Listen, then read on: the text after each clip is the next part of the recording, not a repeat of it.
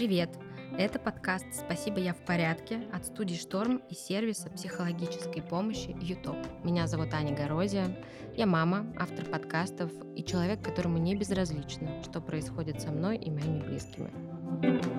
Этот подкаст делают студия «Шторм» и онлайн-сервис психологической помощи «Юток».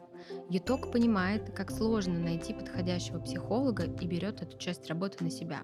Вы заполняете анкету, а алгоритмы или сотрудники подбирают для вас подходящего специалиста. В сервисе более 300 психологов, все они прошли отбор на профессионализм и этичность. Заниматься со специалистом можно онлайн из любой точки мира. Для слушателей подкаста мы подготовили подарок – промокод «Подкаст», который даст скидку 20% на первую консультацию. Мы оставим его в описании. Сегодня у нас в гостях Игорь Лазарев, психиатр-нарколог, врач высшей категории, кандидат медицинских наук. Здравствуйте, Игорь. Добрый день. Вообще, какие бывают зависимости помимо курения, алкоголя и наркотиков?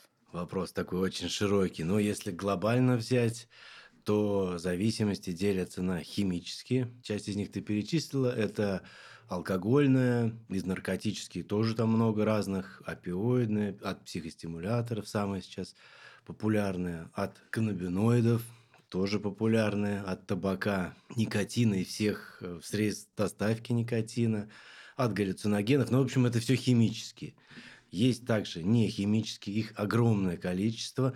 Их, естественно, не все, они присутствуют как диагнозы, то есть мы там штамп ставим, ты но некоторые есть диагнозы, например, игровая зависимость, особенно раньше, когда были распространены казино, здесь был на Арбате метелица казино. Мне один пациент, можно так сказать, рассказывал, что он неделю жил в казино и ходил в отель э, через дорогу просто помыть голову, там 3-4 часа поспать. То есть такой диагноз есть. Это вот не химический. Кроме игровой туда относится любовная зависимость тоже популярная тема, много сейчас об этом говорят, как вариант эмоциональной зависимости. И созависимость, когда зависимость от человека, страдающего химической зависимостью, это тоже вариант эмоциональной зависимости. Шопоголизм, зависимость от ставок на азартные игры. Вот сейчас очень популярны ставки на спорт, ну, разные, да, то, что рекламируются, с этим пытаются бороться даже спортивные есть аддикции. Они условно делятся на социально приемлемые и социально неприемлемые. То есть от некоторых аддикций есть только польза, угу. скажем так. Ну, вот спортивная аддикция. Да, человек пропустил тренировку, что-то не то, некомфортно. Но эта аддикция оздоравливает, позволяет жить. А некоторые аддикции, естественно, убивают или лишают денег, как, например, от азартных игр. То есть вот химические, не химические, есть промежуточные, это пищевые.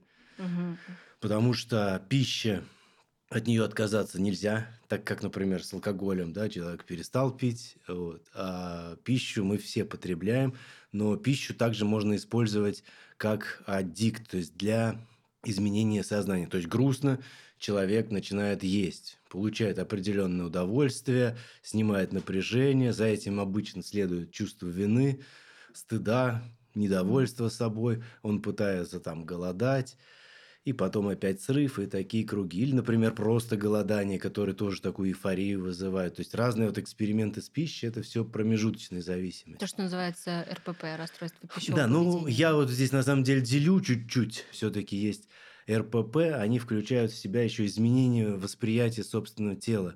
То есть это уже искажение мышления, восприятия, это более такие глубокие расстройства психиатрические. А что такое любовная зависимость? Ну вот любовные зависимости, они в целом делятся на любовные а, аддикции и эротические. Это сексоголизм, тоже много, наверное, в фильмах. Вот, э, фильм стыд есть такой угу. популярный, да, именно про сексоголика. Тоже компульсивное, навязчивое.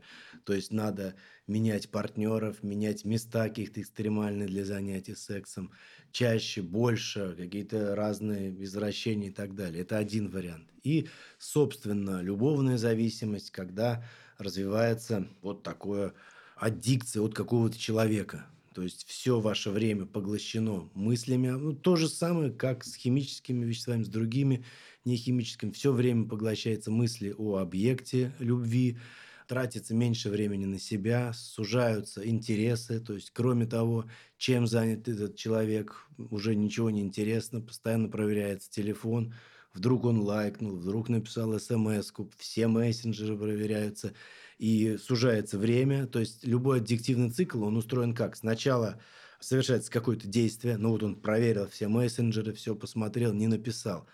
Потом растет напряжение, то есть разрядка растет напряжение, допустим. Сначала, может быть, это три часа, он забывает об этом. Потом он чувствует, что не хватает, вдруг все-таки написал, опять все проверяет, там и пишет ей или еще что-то. Потом сужается время, вот как сужается при алкогольной зависимости, чаще-чаще пить начинает. Здесь сужается время, и надо уже там, через час все проверить заново, написать, как дела. И потом это может доходить, что просто человек бомбит, там каждые 5-10 минут пишет, проверяет, а проверяет, насколько... полностью поглощен, да, одержимость возникает. Да, вот насколько это доходит, вот сталкеры, да, люди, которые Да, это может доходить до сверхценных идей, то есть навязчивость переходит в сверхценную идею, то есть поглощает все сознание человека, и это может быть, да, угрожающим состоянием, когда ну, мы знаем много, и кислотой обливают, и все. Ведь сверхценные идеи могут в такие бредовые уже переходить, mm-hmm. когда тебе кажется, что только этот человек там, да, без него либо все, либо mm-hmm. ничего, либо мы вместе умрем, там, ну, все что угодно. Поэтому такие вещи тоже надо обращаться в терапию на ранних этапах. Любая склонность к зависимости говорит об определенном складе личности. А почему мы вообще подвержены зависимостям? И все ли подвержены ими? Или есть вот люди, которые не склонны? В какой-то или иной степени мы все от чего-то зависим. И бывает, нарушается сепарация, или какая наиболее частая причина зависимости – это вот дисфункциональная семья, когда какой-то один родитель или оба родителя, ну, например, тоже страдают психическими расстройствами, алкогольной зависимостью, и ребенок в тот период, когда он, ему нужна вот эта такая полноценная да, поддержка, полностью опора, любовь, принятие, он этого не получает. У родителей может быть перепады настроения, то он его любит, то он ему дает по голове. Да? Ребенок еще не научился дифференцировать аффекты свои, настроения, и у него развивается у самого такая пограничная структура личности к склонностью делить все на черное и белое. То есть мама либо хорошая, да, полностью, угу. либо полностью плохая. И потом формируется вот эта пограничная структура личности с идеализацией и обесцениванием. То есть либо человек хороший, потом он что-то сделал не так, и он полностью плохой. И у них нет середины, и из-за этого невозможно кризис отношений. То есть они угу. встречаются, влюбляются, и потом распадаются. И вот, на мой взгляд, такая пограничная структура, она практически у половины наших пациентов – лежит в основе. Потому что, когда они начинают выздоравливать, вот в реабилитации, чем мы занимаемся, то есть они полностью лишены веществ. А на первый план выходят вот эти изменения, например, в половине случаев пограничные, когда они не видят крайностей, у них нет границ, и мы создаем там им режим, всякие э, мероприятия, да, чтобы прям как в детском лагере. Постепенно, постепенно они чувствуют безопасность, чувствуют от этого режима защиту да, от своего хаоса, угу. который внутри, и начинают в этом функционировать и постепенно выздоравливать. То есть вот очень сложные такие психологические моменты лежат в основе да, склонности к зависимости. А в целом зависимости любые – это биопсихосоциальное явление. То есть 33%, скажем так, биологические факторы, генетическая предрасположенность. Если оба родителя страдают зависимостью, то до 50% риск. Сюда же относятся особенности нейромедиаторов, дефицит там, серотонина. Ну, про это тоже очень много сейчас говорят. Дофамина в первую очередь. Вот, норадреналина, что дает такую картину человек, который подвержен тревоге, не умеет получать удовольствие от жизни, неуверенный в себе, еще может быть что-то типа СДВГ, какая-то повышенная такая вот двигательная активность. И когда он пробует вещество, которое это все повышает, да, ему кажется, вот, я зажил нормальной, наконец-то, жизнью. И тогда риск развития зависимости опять же высокий. Это биологические факторы. Особенность коры головного мозга тоже имеет значение по возможности э, оттягивать удовольствие. Угу. Те, кто могут, вот был зефирный эксперимент, я всегда про это рассказываю. Дети, которым давали одну зефирку, говорили, можешь съесть час, либо пять через час. Те, кто могли час потерпеть, съедали пять, у них жизнь складывалась лучше. Угу. То есть вот наш зависимый пациент, клиент, ему чуть-чуть дискомфорт возникает, тревожность какая-то непонятная, он часто еще не понимает эмоции, это называется алексистемия. Сразу же надо исправить состояние. Выпить, Мгм. съесть сладкое, покурить, неважно. А вот оттянуть, да, вот это получение удовольствия, награду, а, надо учить. Вот Это как раз особенности, такие биологические все. Вот. Среди психологических, я сказал, часто воспитание в таких дисфункциональных семьях. Ну и социальное, это мода на различные вещества. Допустим, была раньше там одни наркотики типа героина, да, сейчас про них вообще забыли. Мгм. Я даже таких пациентов последний год, мне кажется, не встречал. Ну, может быть, один-два. Мгм. Мода на вещества в плане пропаганды. То есть, вот рэперы были какие-то, да, постоянно пропаганда наркотиков. Все это тоже играет значение. Или вот, например, про сигареты, как распространяются вейпы. То есть там целая маркетинговая стратегия, детям какие-то разные вкусы, специальные блогеры это все рекламируют. Вот это социальные факторы в таком прям прямом смысле. И вот все это должно совпасть биологически, психологически, социально, и тогда риск развития зависимости ну, наиболее высок становится. А как вот в нас начинают развиваться эта зависимость? Как понять, что ты начинаешь привыкать? Ну, давайте так. Есть, конечно, определенные критерии, так скажем, если мы уже к медицине подходим, то есть критерии зависимости. О них я сейчас расскажу, ну, на примере любой там алкогольной, какой-то химической зависимости. Хотя можно их перенести на нехимические. Но начинается все раньше. Начинается вот с такого понятия, как аддикция. Аддикция тоже переводится как зависимость, но в целом это уход от реальности, которая вас чем-то не устраивает. Внутреннее, да, недовольство собой или внешнее, ну там проблемы с работой, жена пилит, не знаю, еще что-то, что-то. И человек уходит в какой-то мир измененного состояния сознания. Неважно, что пиво он пьет, в танчики играет сутками, ставки делает там. Он уходит от неустраивающего реальности в мир измененного состояния сознания. Это уже такой вот первый звоночек. Еще нет симптомов каких-нибудь откровенных химической зависимости, о которых я скажу, но человек уже уходит от реальности. Уже на этом этапе стоит задумываться, и как раз это лучшее время к тому, чтобы обратиться именно к психологу, к психотерапевту, понять, какая структура личности за этим стоит. Ну, дальше, может быть, к этому перейдем там. А я вот сразу просто у меня вопрос. Если вы просто сказали, там играет в танчики или, не знаю, э, ну, ставки это, наверное, отдельно, но вот и- игромания, да? Вот, например, муж приходит с работы и говорит, многие же мужчины играют там в PlayStation, я не знаю, в какие-то игры. Говорит, я прихожу с работы, мне просто надо переключиться. И может играть там, не знаю, несколько часов до утра в эту игру. Вот это есть зависимость или это есть все-таки, ну как бы как понять вот эту границу, что это действительно человек просто отвлекается, ему нужно какое-то время перезагрузиться. И когда это переходит в зависимость, и уже нужно говорить день-день, пойдем к Ну, психологу. давайте тогда уже вот критерии зависимости, как мы ставим, например, диагноз алкогольная зависимость, и можно переключать это на нехимический, будет все то же самое. Первый критерий – это тяга или патологическое влечение, то есть непреодолимое навязчивое желание а, выпить, ну, если мы говорим об алкоголе, принять наркотик или совершить какое-то действие, ну, игру, ставку, вот именно это называется компульсия, навязчивое, навязчивое влечение. Человек понимает, что с ним что-то не то, но сделать ничего с собой не может. Оно появляется в самом начале и сохраняется на протяжении всей зависимости. Второй критерий – рост толерантности, рост дозировок. Если мы говорим об алкоголе, растут дозы, необходимые для получения ну, эйфории, так скажем, в начале. Там сначала литр пива человек вечером выпивал, потом полтора, допустим, потом там пять, а потом были у меня пациенты, которые 20 выпивали. А 20 бутылок, ну, 10 литров пива, то есть это вот вполне реально на пике запоя. Рост то же самое с игрой. Человек час играл, допустим, после работы.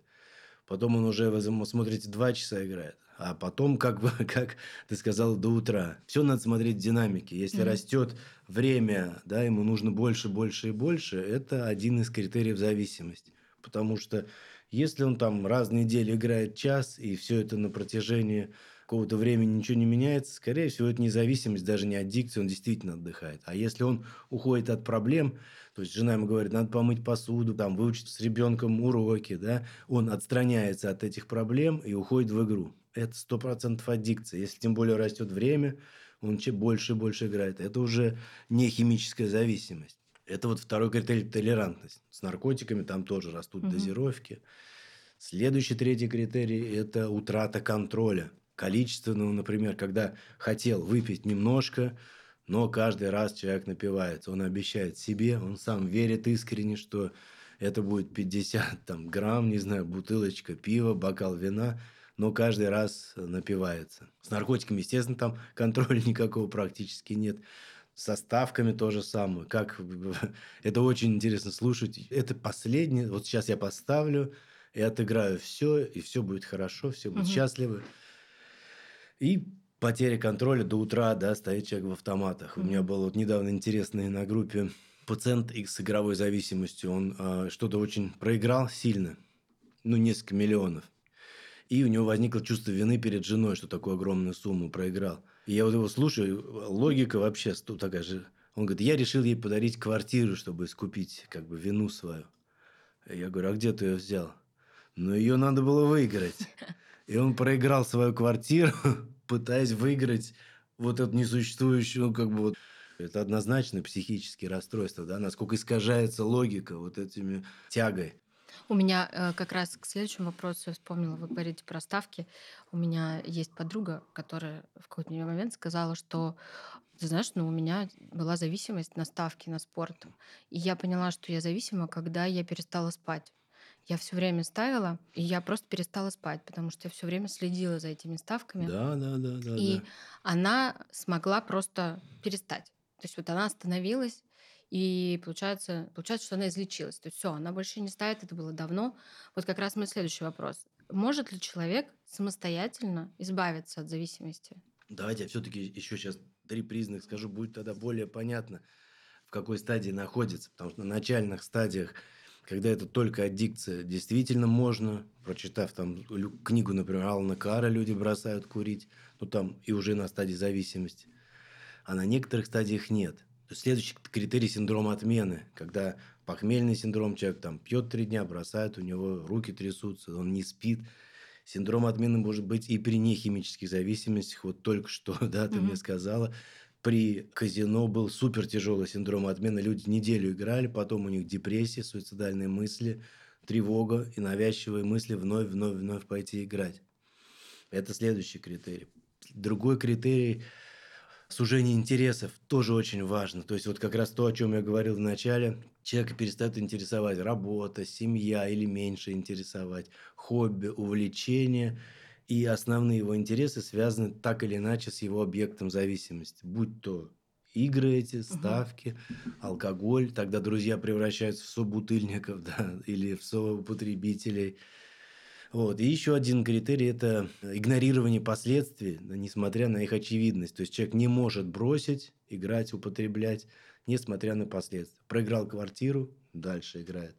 Не знаю, цирроз печени, дальше пьет гепатит ВИЧ дальше колется. Ну, к примеру. Да? То есть, вот достаточно трех из этих критериев, чтобы говорить все-таки уже о ну, диагнозе, как, таком как синдром зависимости.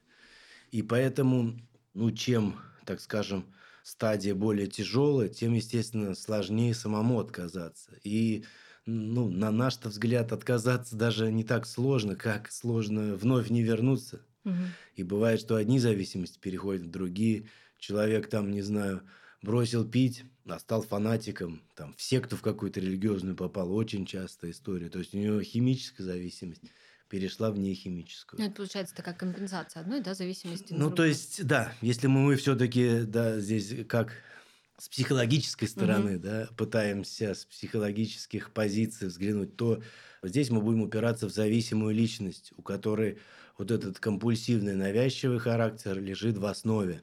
А у таких людей очень часто многих жестких интроектов, установок по поводу себя. Что там мальчики не плачут, надо делать то-то, жена там хорошая должна делать то-то.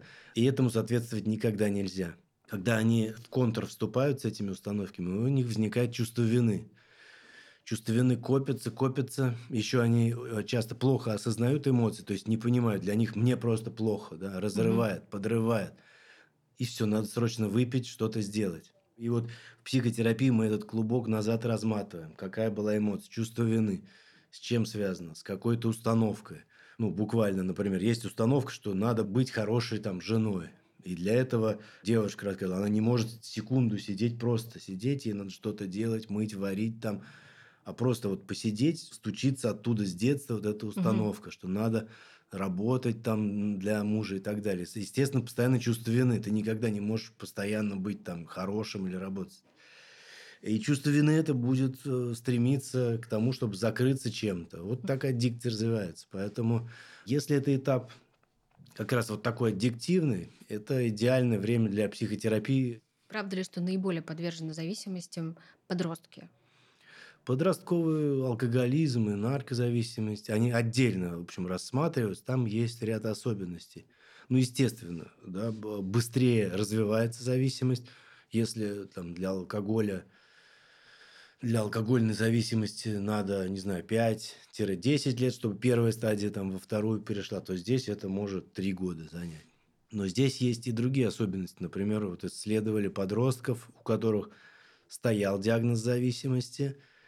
Вспомним факторы, мы говорили, биопсихосоциальные. У них потом, например, благополучно социальная жизнь складывалась, хорошая семья, успешная работа, где там никто не пьют, психологическое благополучие – и к 30 годам у этих людей никакого диагноза не было, не было признаков зависимости. То есть этот период, на самом деле, переходный. Очень важно, в какую сторону пойдет подросток.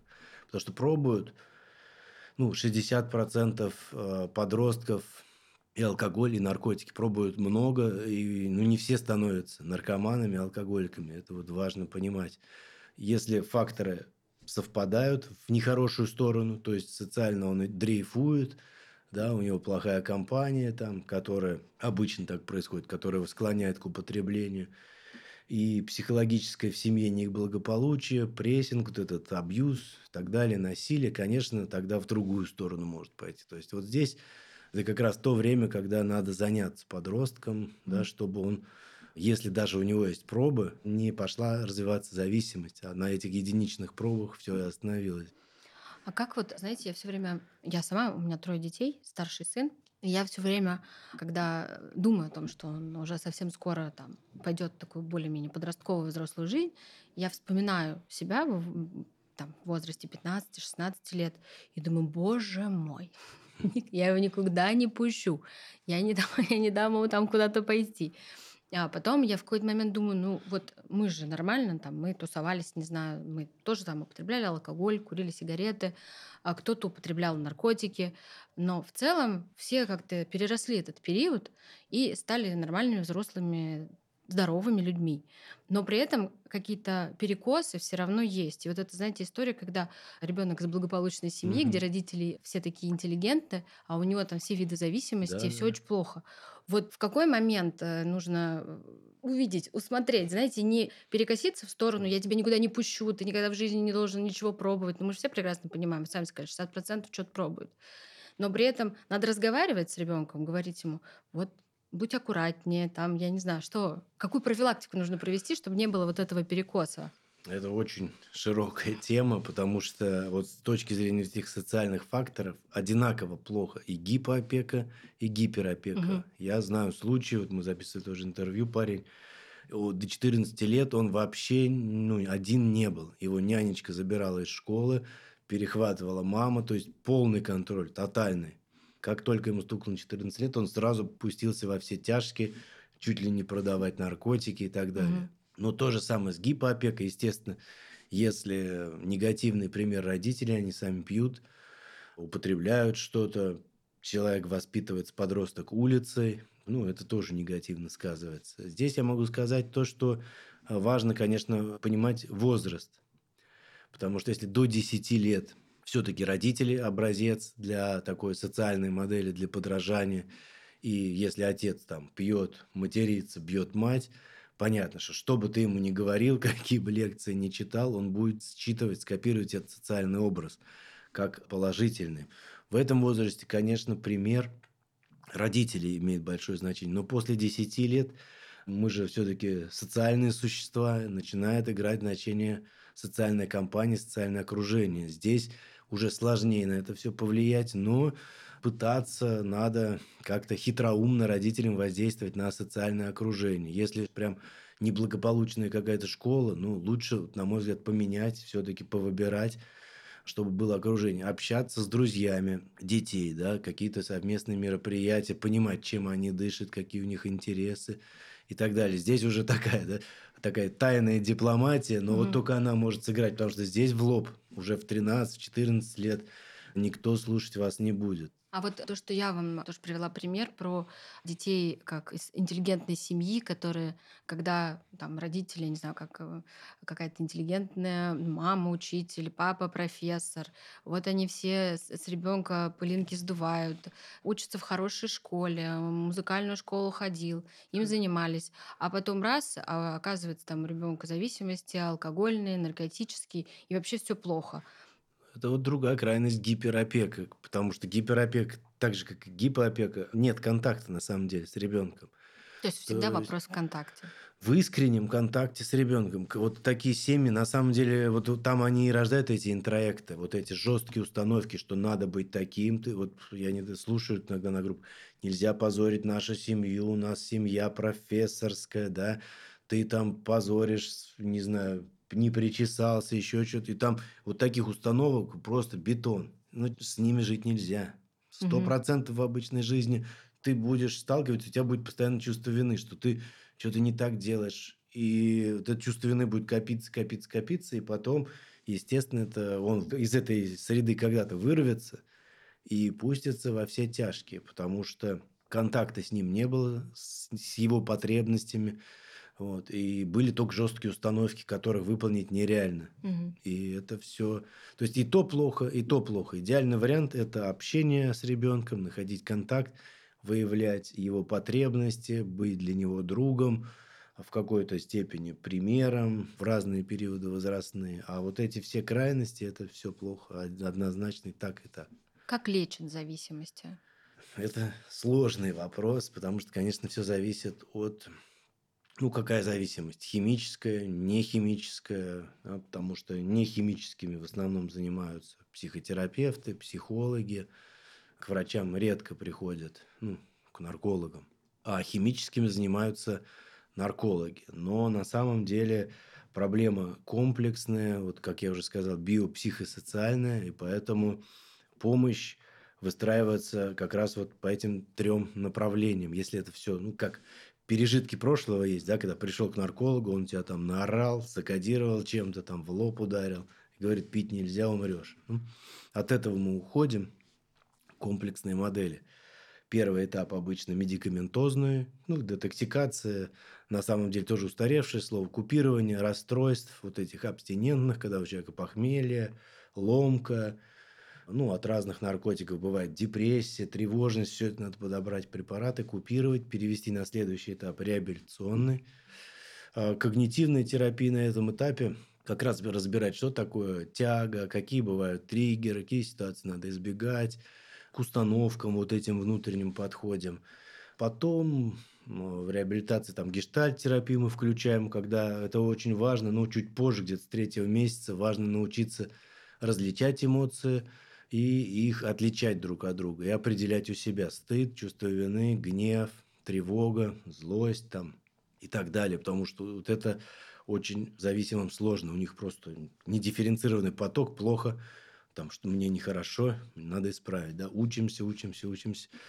И вот реабилитация и следующий этап ресоциализация, потому что особенно при современных наркотиках, когда возраст начала там 18, 20, 22, вот такой средний – утрачены, еще даже не сформированы многие социальные навыки, они, мы их обучаем там нормально пользоваться телефоном, они в городе там покупки делают, ну, в общем, такой mm-hmm. вот обычный социальной жизни, на мероприятия какие-то ходят и формируют трезвое комьюнити. Как человеку понять, что у него началась зависимость алкогольная, наркотическая от э, сигарет, ну, обычно это понятно, но нам со стороны, ну, да. Вот... А люди, э, я сейчас объясню, в чем здесь суть. Есть такое понятие, как анозагнозия, отрицание у себя болезни. Это один из критериев зависимости. То есть человек отрицает у себя болезнь до самого последнего этапа. Например, с алкоголем приходит пациент, вот третья стадия алкоголизма – цирроз печени, пил там всю жизнь, но очень все плохо, да, жить недолго, скорее всего, осталось. И он говорит, я не алкоголик, я в магазине покупаю, пью как все. То ты, а ты что, не пьешь? Ну, что-нибудь такое, да? То есть вот искажение настолько восприятия. Те, кто там нюхают, говорят, я нюхаю, я не колюсь. Я не совсем такой вот наркоман конченый, да, я нюхаю. Ну, с алкоголем понятно, говорят, все же пьют, я под забором не валяюсь, я же работаю и так далее. Поэтому это отрицание лежит в основе заболевания. Скорее заметить, наверное, могут родственники, да, если вот опять же, ну, в первую очередь обратить на те критерии, шесть, да, о которых я говорил. Если угу. хотя бы три из них есть, то есть растут дозировки, человек теряет контроль постоянно, у него сужаются интересы, есть у него тяга. Тяга означает, что он пьет, и когда ему плохо, когда ему хорошо, уже не важен повод, да, возникает угу. тяга, повод подстраивается под тягу. Это повод в любом случае задуматься и обратиться за какой-то помощью, потому что чем раньше, тем, естественно, это сделать проще. Потому что, если говорим о химических зависимостях, там по мере развития зависимости страдает мозг, ну, естественно, от алкоголя очень сильно, от наркотиков, от любых. И человек уже, ну, так скажем, развивается приобретенное слабоумие. Он уже не совсем понимает реальность. И чем дальше, тем хуже, да, тем он больше отрицает угу. свою проблему. На начальных этапах даже люди мне писали, что посмотрели подкаст какой-нибудь, там Куджи раньше был, и вот услышали эти критерии, если высокая мотивация, ну и человек сам заинтересован да, в своем выздоровлении, ведь здесь самое главное ответственность, он берет ответственность в свою жизнь, он понял, что это не из-за желания он пил, а пил из-за патологического лечения, из-за тяги у него развивается зависимость. И некоторые люди через год, например, писали, что вот я что-то у меня щелкнуло, и я перестал. То есть при высокой мотивации – при начальных каких-то стадиях, иногда даже вот какой-то информационный такой блок, он может что-то перевернуть в человеке. Ну, или рассказываю, когда о созависимости, да, он может помочь жене, там, маме зависимого изменить свое поведение, что тоже подталкивает на выздоровление. То есть это вот всю эту информационную часть ей не стоит пренебрегать. Ну, а если уже какая-то стадия запущенная, и, допустим, там запой, не знаю, к нам поступают годовые запои, вот год просто человек пьет каждый день там по литру водки. Ну, тут бывает, да, без реанимационной уже помощи не обойдешься. Это все от ситуации зависит. А как люди начинают вот запойно пить алкоголь? Потому что, ну, я... Многие же, мы все пьем алкоголь. Можем его перепить. И, ну, я, слава богу, не встречала много людей, которые могут постоянно находиться в этом состоянии. Потому что если ты раз перепил, ты вот часто вот все, я да. больше, я больше не пью, я не могу. Вот а что происходит э, с человеком? Появляется вот эта запойная зависимость конкретно от алкоголя. Мне интересно, потому что от наркотиков я понимаю приблизительно, как это работает. А вот алкоголь для меня это интересно, потому что это же просто такая интоксикация. Что там происходит в организме и в голове? Потому что я знаю, например, что есть некоторые национальности, у которых просто отсутствует какой-то фермент, который как-то да. расщепляет алкоголь. Ацетальдегидрогеназа. Здесь очень хороший вопрос. На самом деле, если биохимически взять, там очень интересно. Вот как действует алкоголь. А, он расщепляется, вот этот фермент ацетальдегидрогеназа расщепляет ацетальдегид, это продукт распада алкоголя, он токсичный. Ну, из-за него как раз тошнота, вот то, что на следующий день самочувствие нехорошее. Угу. Если попадает свежий алкоголь на второй день, то есть перепил, на следующий день он похмеляется. Ему плохо, ему кто-то говорит, похмелись, как угу. развивается запой. То этот дофамин, который вместе, ну, алкоголь выбрасывает дофамин, удовольствие. Он взаимодействует с ацетальдегидом с прошлого дня, и образуется новое вещество. Оно морфиноподобное. То есть оно как героин, грубо, ну, простыми угу. словами и сразу же возникает облегчение такое, уже как бы совсем другое опьянение. И вот так вот с этого момента зависимость начинает в геометрической прогрессии расти. Ну, так же не у всех. Вот у меня так не работает. Это выпей пивка, и тебе на следующий день Да, нормального легче, человека на первой, то есть на первой стадии, когда еще нет синдрома отмены. И, во-первых, надо различать похмелье и синдром отмены. Похмелье угу. это вот интоксикация, угу. когда человек отравился и ему плохо. У нормального человека так должно быть в принципе, на первой стадии зависимости так должно быть. Он на следующий день не может смотреть на алкоголь. Человек с алкогольной зависимостью, вот на второй стадии, когда у него синдром отмены, все наоборот. Ему хочется выпить, у него острая тяга, он выпивает, и ему хочется дальше пить угу. еще и еще, и вот так формируется запой. То есть это обычно занимает ну, где-то 5, а у некоторых людей 10 лет. То есть симптом за симптомом. Да? Сначала, допустим, перепил, ему плохо, но он там, не пьет месяц. Потом он начинает пить, предположим, каждую неделю, но ему все еще плохо. Промежутки сужаются, растут дозировки, исчезает контроль, он начинает напиваться, напиваться. Угу. И в какой-то момент э, ему уже с утра начинает вот синдром отмены появляться, то есть угу. трясутся руки, тревога, и он выпивает, чувствует вот это морфиноподобное опьянение и уходит в запой. Получается, вот я говорю, что, например, я не могу похмелиться на следующий день. Просто, ну, вот у меня вот это дофамин, ну, вот то, что, как вы сказали, морфин ну, это вещество, да. Ну, в общем, мне хорошо не становится. Вот это вот э, состояние облегчения, мне наоборот, я прям плохо, наоборот, еще хуже становится. Но вот гипотетически, если я все равно буду вот так вот пробовать, оно ко мне придет, это состояние. Не, ну, Или все-таки быть... есть люди, которые, ну, конкретно касаемо алкоголя. Отвращение это ну, вот исчезает постепенно. То есть нормальному человеку нет смысла, зачем ему похмеляться. Угу. У него нет, во-первых, тяги, угу. нет необходимости похмеляться. Это же все здесь в комплексе причин.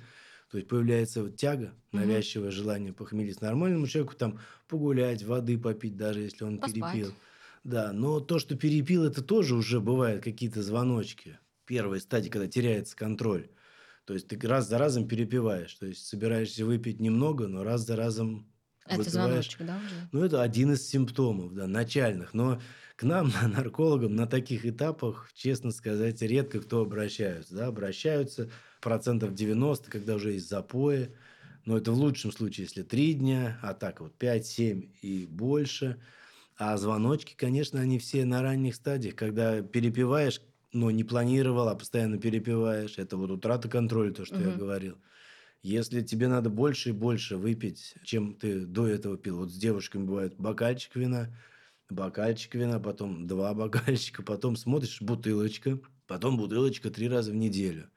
Все это очень незаметно так исподволь происходит. Угу. А там уже недалеко и до, и до вот этого синдрома отмены, когда она выпивает бутылочку, на следующий день уже ее трясет, ей хочется еще. Угу. И вот так. А если, если вы говорите, к вам э, редко обращаются на такой стадии, а если все-таки представим, что обратились, что вот э, ваша рекомендация? Вот на такой стадии, кстати, такая психотерапия обычная, амбулаторная, она может быть эффективна вместе с какой-то медикаментозной поддержкой. Mm-hmm. Если социально человек э, сохранен, так скажем, то есть у него работа, семья, он ничего не потерял, то на этих стадиях, да, возможно, психотерапия, но, опять же, все-таки достаточно длительная это должна быть, там, ну, не меньше года. Сначала то же самое, все эти когнитивно-поведенческие техники с разбором триггерных ситуаций. И работа это идет по суху. То есть человек не пьет угу. и там ведет дневник, например, в каких ситуациях возникает тяга, какие за этим ему. Ну, такая классическая психотерапия, она может быть долгой, такой муторной, потому что это такая проблема вот навязчивости, она сложная. Но если человек держится, и у него есть высокая мотивация, он обратился на ранние стадии, да, ну, процент таких людей, честно скажу, небольшой. Обычно даже начинают, потом все равно срываются, а уже срываясь в психотерапии, ну, нет смысла, если он пьет, да, угу. потом приходит к психотерапевту. Тогда уже нужна полноценная реабилитация. Что делать близким, которые понимают, что рядом с ними человек с зависимостью? Ну, в первую очередь, это почитать про созависимость, посмотреть видео, послушать, потому что созависимость, как я сказал, это вариант э, не химической аддикции. Это тоже своего рода зависимость. Примерно имеет те же корни. Обычно это люди, воспитывающиеся в дисфункциональных семьях, когда отец был алкоголиком, это была неопределенность в семье, такой стиль формируется. Часто не снижена самооценка, повышенное чувство вины. И зависимый очень легко находит такого человека и начинает как бы им манипулировать. Угу. А иногда говорят, что я из-за тебя пью, там с тобой что-то не так. А у человека, который склонен к этому чувству вины, которому ему с детства родители да, как-то передали, он принимает это, хотя, естественно, он ни, никак не виноват в том, что тот пьет. И у них формируется такой, такой вот коллаборация, да, очень э, патологическая. Он пьет, потом, например, не знаю, как-то искупает свою вину, что-то дарит, потом у него следующий запой. И здесь вот э, работать надо, конечно, ну, если это женщины, бывают и мужчины также, у которых э, жены там страдают зависимостью, понять, есть ли вторичная выгода, а получает ли он что-то от этого зависимого поведения, какие-то внутренние психологические выводы. Ну, например, он кажется там умнее, угу. он играет спасателя. Часто жизнь у них э, нет смысла, а здесь появляется смысл. Спасти, забирать из больниц, забирать из полиции, решать его проблемы. И в дисфункциональных семьях, и в любых системах дисфункциональных, когда одна часть становится гиперответственной, то есть она, ну я говорю она, повторюсь, неважно, это может и мужчина быть, берет всю ответственность в семье на себя и за детей, и за работу, его отовсюду спасает. Второй участник такой системы начинает деградировать. Он не берет ни за что ответственность, и, естественно, почему бы ему не пить? И вот э, чем больше она спасает и берет ответственность, тем сильнее деградирует второй участник такой системы. Поэтому в какой-то момент надо сказать «стоп», перестать э, спонсировать. Ну, во-первых, определиться, хотите ли вы жить зависимым. Да? Некоторые просто в какой-то момент осознание происходит, что они не хотят так жить, и как бы они уходят. Если э, ну, хотят, грубо говоря, как-то помочь, то здесь ставятся определенные условия, да, что я готова спонсировать, помогать тебе, но с условием начала лечения. Не давать деньги на алкоголь, на наркотики. Ну, такой метод здесь кнута и пряника, что на лечение, на реабилитацию, да, мы тебе помогаем, поддерживаем, я от тебя не ухожу. Много знаю примеров, когда обозначив границы, ну, например, женщина сказала, что я уйду, вариант есть лечение и выздоравливаем, я тебе помогаю, я тебе не даю денег. Был у меня случай, как раз в Москве я работал, а, бабушка, там, пенсионерка несчастная, и вот у нее алкозависимый сын, она все не могла полгода уговорить, просто бесплатно лечь. Я говорю, а как он деньги-то где берет? Ну, я вот кормлю его, на водочку даю. Я говорю, так, с сегодняшнего дня холодильник вы закрыли, и на водку вы ему не даете. Утром они мне, она мне позвонил, он согласен. Ну, то есть, иногда это кажется жестким чем-то, но на самом деле это связано, опять же, с внутренними какими-то своими чувством вины внутренним, которое тоже не всегда логично. И то есть настоящая помощь может быть от такой жесткой в какой-то степени любви. То есть для людей с нарушенными границами лучшая помощь, которую вы можете оказать, это не сливаться с ними, а создать им границы и самим существовать в этих границах, в этих правилах. И тогда система начинает не деградировать, а расти. Вот поэтому это первый такой пункт, с чего mm-hmm. надо начать. Ну а второй информационный, побольше на эту тему послушать, посмотреть, чтобы... Потому что некоторые вроде бы созрели, да, но ну что, все кодируются, пошли там кодироваться. Семейные проблемы не решили, они играют в треугольник Карпмана в такой ситуации. Это раньше я, когда этим занимался, там, в начале карьеры, это бывает, что приходит жена, доктор кодируете, он дядю Васю кодировали вы, но он три года не пьет, и этого хламона. Я говорю, о ком речь-то идет? Да он там в коридоре сидит, он не нужен. Ну, то есть, настолько как бы объективизирует, да, человека, то есть, он в этой системе не принимает никаких решений. Я его завожу там, но ты сам-то хочешь? Да нет, я сам-то не хочу. То есть, они играют, то есть, когда он пьет, он там, да, из себя начинает что-нибудь там крушить, громить, жену гонять. Потом они меняются местами, и нужен кто-то всегда третий, чтобы была устойчивость тем. Вот, например, нарколог, который mm-hmm. скажет, да я его вылечу, закодирую. Он сорвется, виноват будет нарко. Ну, кто-то нужен крайне. Системы вот эти неустойчивые. Mm-hmm. Да, когда они меняются местами. Жертва, преследователь, жертва, преследователь. Ищет кого-то, может, психолог неопытный быть, который скажет, я вас вылечу, я вам помогу. И это ответственность семейной системы. Они должны там внутри разобраться и, естественно, да, сам человек должен зависимый взять ответственность за выздоровление. Можно как-то предостеречь себя от зависимости? И вообще, например, передается ли это по наследству? Есть же, вот, как вы уже сказали, да, 50%, если мама, папа были зависимыми. Там люди в крайности. Никогда не буду пить, я никогда не буду курить, там, ну, надеюсь, никогда там не употреблять наркотики. Такая вот. Крутой вопрос, потому что как раз дети зависимых, алкоголиков, наркоманов, а, на мой, так, по практике, они тоже делятся 50-50.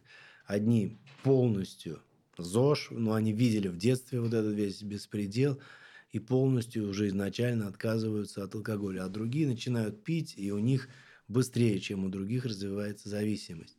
Потому что генетический фактор, ну, есть даже сейчас определенные там анализы, но они как бы говорят о предрасположенности. Вот эти все заболевания, психических большинство, ну, нет такой генетики стопроцентной, как, я не знаю, про каких-то генетических аномалиях.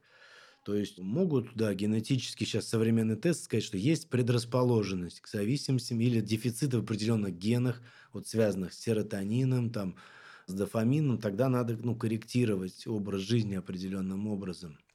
Можно это, в принципе, и без генов, да, если вы понимаете, что склонны к депрессии. Ну и вот человек с определенным дефицитом, он может это даже чувствовать с подросткового возраста. У него постоянно тревога, постоянно плохое настроение, какая-то двигательная постоянно заторможенность, нет ни от чего радости, с памятью могут быть сложности, концентрация. Это группа риска 100%. Если он начнет пить, ну, на первое или употреблять, на первое время ему покажется, что, блин, он королем стал, все восстановилось. Но это сразу же развивается петля порочная. То есть и так было мало. А так еще ресурсы, которые были, начинают расходоваться на э, употребление – и потом он проваливается просто в яму, в которой, кроме того, как вновь употреблять, уже другого выхода нет. То есть обычно вот говорят о предрасположенности такой, именно предрасположенности а, биопсихоциальной, то есть генетической, там, психологической, социальных факторов. Когда они, их много, лучше принять решение в пользу полного отказа. Да? То есть если оба родителя, допустим, страдали алкоголем, у вас социально неблагополучие какое-то, там проблемы в семье, на работе и так далее, окружение полностью пьющее, есть психологические проблемы, вот то, о чем мы все говорили, тревожность там, и перепады настроений, полярное черно-белое мышление, сложность определения эмоций. Это будет говорить о высоком риске. Если человек начнет употреблять что-то, скорее всего, очень быстро разовьется зависимость. Потому что вот, да, много же людей говорят, ну я вот пью там, у меня нет никакой зависимости. Это здесь нет такого черно-белого, да, есть люди, у которых все хорошо в семье, то есть социально мы вычеркиваем, да, психологически, угу. ну, комфортное все. Выпивает человек там периодически, не теряя контроль, какое-то количество алкоголя. Да? Ну, здесь не идет речь о зависимости. То есть совсем. это не панацея такая, да? Вы не видите в каждом употребляющем Нет, алкоголь Нет, вот, ну да, да, да, это еще какой-то старый да, предрассудок советский. Он отчасти отпугивает от наркологов, да, что не знаю, полностью там заставить не пить. Даже а, современные там западные подходы они и с тяжелыми ну, зависимостями выраженными не всегда говорят о полном отказе. Есть препараты, которые снижают количество выпиваемого алкоголя. Там вот они в Америке считают дринками, вот эти шотики. То есть, если ты в неделю выпил не 40 шотов, там, а 20, это прогресс в лечении. То есть, конечно, современная наркология, она отходит. Угу. Ну, отходит от такого прям вот твердолобого какого-то узкого понимания. Все зависит, опять же, от того, первое, что я всегда спрашиваю, вот запрос, чего ты хочешь, да, но человек не хочет бросать пить, мне что сказать, ты, ну, иди домой, да, я, ты не по адресу пришел. Я говорю, что ты хочешь, меньше пить. Ну, допустим, такому человеку тогда я назначаю препарат, вот, который количество э, снижает выпиваемого алкоголя. Угу. Это все-таки последнее слово остается за самим зависимым. Насильно это все не работает другой ситуации человек говорит, я хочу полностью отказаться, посмотреть, что будет, но не хочу психотерапию. Окей, мы договариваемся с ним какой-то срок полного отказа, подбираем там антидепрессант, если есть жалоба на тревогу, сниженное настроение, смотрим. Срывается какой-то пункт, ну, уже там план Б включается. То есть, вот для каждого все индивидуально. А есть люди, кто целенаправленно хотят психотерапию, да, разобраться в причинах, в там, вот, в том, как детское развитие влияло на это все. Ну, это идеальный вариант. Да. Есть люди, которым понятно, что кроме реабилитации других вариантов никаких нет, они умрут там. А если о наркотиках речь идет, тут психотерапия не работает, там было то. Но поэтому индивидуально, строго индивидуально, но такого, да, какого-то, что надо бояться наркологов, да, он там придет, или скажет не пить совсем, или на учет поставят, или на работу позвонит. Ну, это такие пережитки уже прошлого. А вот никотиновая зависимость, мы мало сегодня про нее говорили, а она вообще как-то ну, котируется среди вас, как специалистов? Приходят ли к вам люди и говорят, я хочу бросить курить, не могу, 20 лет курю или неважно сколько. Насколько вообще это острая проблема? Ну, я вижу в этом острую проблему из-за того, что очень сейчас, как вы сказали, вейпы появились, и дети перестали курить уже даже сигареты, а курят теперь э, вот э, какое-то непонятное химическое соединение в абсолютно открытом доступе, но пока еще. Да-да-да. Не, никотиновая зависимость такая же зависимость, она шифруется э, в международной классификации болезней. Обращаются, естественно, реже, потому что Потому что до сих пор есть термин, да, что там вредная привычка или что-то да, такое. Да, да. То есть вот люди, даже бывают какие-то там телевизионные мероприятия или YouTube, и все равно что-то вот вредная привычка. Ну, если бы это была вредная привычка, ее можно было бы выбросить. Да? Вредная привычка это вот ногти грызть или еще угу. что-то. Это тяжелейшая химическая зависимость. А страдает в мире 2 миллиарда человек от никотиновой зависимости. И по смертности ну, то есть по последствиям, связанным с курением никотина в США, смертей больше, чем от огнестрельных ранений, от ВИЧ, э, от всех травм ДТП. Потому что это одна из основных причин онкологии, особенно рака легких, сосудистых заболеваний, сердечно-сосудистых, то есть страдают стенки сосудов, и это приводит к атеросклерозу, к инфаркту. В общем, для такого соматического здоровья это самая, на мой взгляд, опасная зависимость. То, что люди ну, не до конца понимают, опять же, нужна такая профилактическая работа, об этом говорить. В Москве есть такие кабинеты отказа от курения, ну, наверное, в других городах постепенно появляются, где там, чтобы не пугать не только нарколог, бывает, а пульмонологи проходят курсы, или даже кардиологи, то есть обращаются с какой-то проблемой там, с легкими выявляется, что есть никотиновая зависимость, обычно есть тест, который показывает степень. Ну, там такие вопросы, как быстро вы курите первую сигарету с утра после пробуждения, mm. можете ли, например, не курить, когда болеете, там, не знаю, или не курить в ситуациях, ну, когда точно нельзя курить, там, дети рядом, вот, и собираются баллы, и выявляется, так скажем, степень зависимости. Если зависимость выраженная, человек курит там две пачки в день, вот у меня был пациент, две пачки в день на протяжении 40 лет, естественно, просыпается он первым делом, курит сигарету, отказаться не может ни в каких обстоятельствах. Тут скорее подбирается комплексная, да, медикаментозная поддержка, это есть заместительная терапия, вот всякие пластыри, там, жвачки с никотином. А есть, когда низкий а, ну, низкая степень, и человек, бывает, да, действительно прочитал книжку, у него высокая мотивация, он а, заходит в ремиссию. Вопрос, сорвется или нет, здесь лучше поучиться профилактике срыва. Как в стрессовых ситуациях себя вести, чем заменить там перекуры и так далее, и так далее. То есть, в принципе, да, с никотиновой зависимостью все тоже отработано, и ну, надо обращаться к специалистам. Часто на людях а, с серьезными зависимостями ставят крест. Ну, то есть говорят, что уже все, ничего здесь не поможет. И как бы можно не пытаться, я не знаю, как-то по-разному.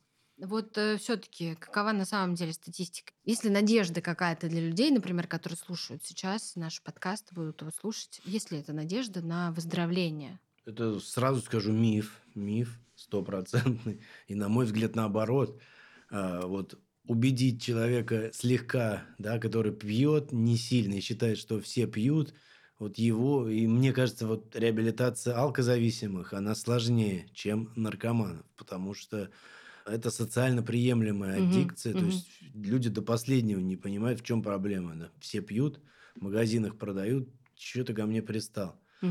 А бывает, вот наркозависимые, у них есть понятие анонимных наркоманов дна. Да? Ну, у каждого свое какое-то дно. Кто-то там, не знаю, пальцы ампутировали, кто-то потерял, что-то уснул. И вот постучавшись о дно, бывает, человек начинает молниеносно выздоравливать. То есть вот сказать, ну, вот я работаю э, почти 20 лет в этой сфере, сто процентов могу сказать, что есть люди, которые думают, ну, этот все, да, скоро умрет. И он начинает выздоравливать. У нас сейчас много таких в реабилитации, кто 20 лет кололись, я не знаю, 20 лет там на опиоидах сидели, и сейчас работает у нас консультантом по зависимости, то есть он молодежи рассказывает, да, делит своим опытом трезвости. А бывают алкозависимые, которые вот так пьют, пьют, пьют, или девушки, да, которые пьют бокальчик, как я говорил, бутылочку, и их не расшатать. То есть они не понимают многие, что это какая-то проблема, пока уже там потом не начинают мешать с кровололом, с феназепамом, с какими-то таблетками. Поэтому нет, такого нет. Любой зависимый может в какой-то момент поставить точку, начать выздоравливать, но надо понимать, что это хроническое заболевание. То есть здесь ну, нет полного выздоровления, есть такое mm-hmm. понятие, как ремиссия. То есть он может поставить точку и зайти в ремиссию. И вот у, у анонимных, опять же, алкоголиков, наркоманов, там девиз «just for today», то есть только сегодня я трезвый. Вот он может поставить точку и каждый день говорить, что сегодня, ребята, я трезвый. И эта ремиссия может длиться всю жизнь. Вот так. А может и срыв произойти. Я видел срывы через 10 лет, 15 лет таких ремиссий. Но mm-hmm. бывает такой срыв, как часть выздоровления. Человек быстро там вспомнил все, что было, и там возвращается опять в трезвость. А знаете, есть еще такое выражение, а, почему-то с детства его помню, женский алкоголизм не лечится. Тоже миф, да, один из популярных. Он как раз вот в самом выражении и есть проблема, потому что нет женского алкоголизма. Да, ну, алкоголизма, естественно, женского нет, а социальная нагрузка есть. Потому mm что все-таки мужики как-то больше принято, да, ну, mm пьет мужик, я его там капаю, борщ варю. А когда женщина пьет, уже не так. Она старается не говорить. В семье бывает чаще все-таки уходят мужчины, если там mm развивается алкоголизм. На работе они скрывают до последнего. В этом как раз проблема. И когда они к нам попадают, стадии бывают запущенные, мягко говоря. То есть уже там несколько лет, а то и десятилетия вот такого ну, зависимости, в одиночестве бывает. Почему-то я вот замечаю, часто они пытаются как-то самолечением заниматься. Но почему? Потому что не хотят обращаться за помощью. Как только вы что-то поняли, что-то щелкнуло в голове, надо обращаться к специалистам. Вариантов много. Это, во-первых, группа анонимных алкоголиков, анонимных наркоманов есть в любом городе практически. Ну, в крупных городах у любой станции метро. Просто это группа самопомощи. Там нет ни врачей, ни психологов, но есть выздоравливающие зависимые. Да? Есть психологи, которых сейчас огромное количество. Если вы в ремиссии и, и вот готовы обсуждать проблемы трезвости, это можно сделать с психологом. Спасибо большое. Мне На кажется, что я надеюсь, что это будет очень полезно, потому что я для себя тоже очень много полезной информации почерпнула.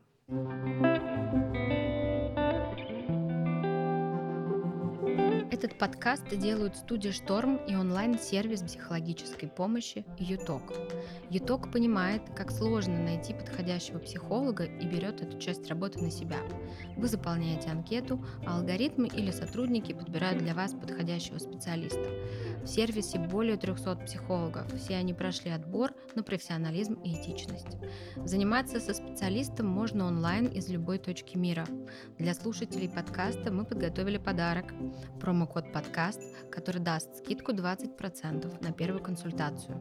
Мы оставим его в описании.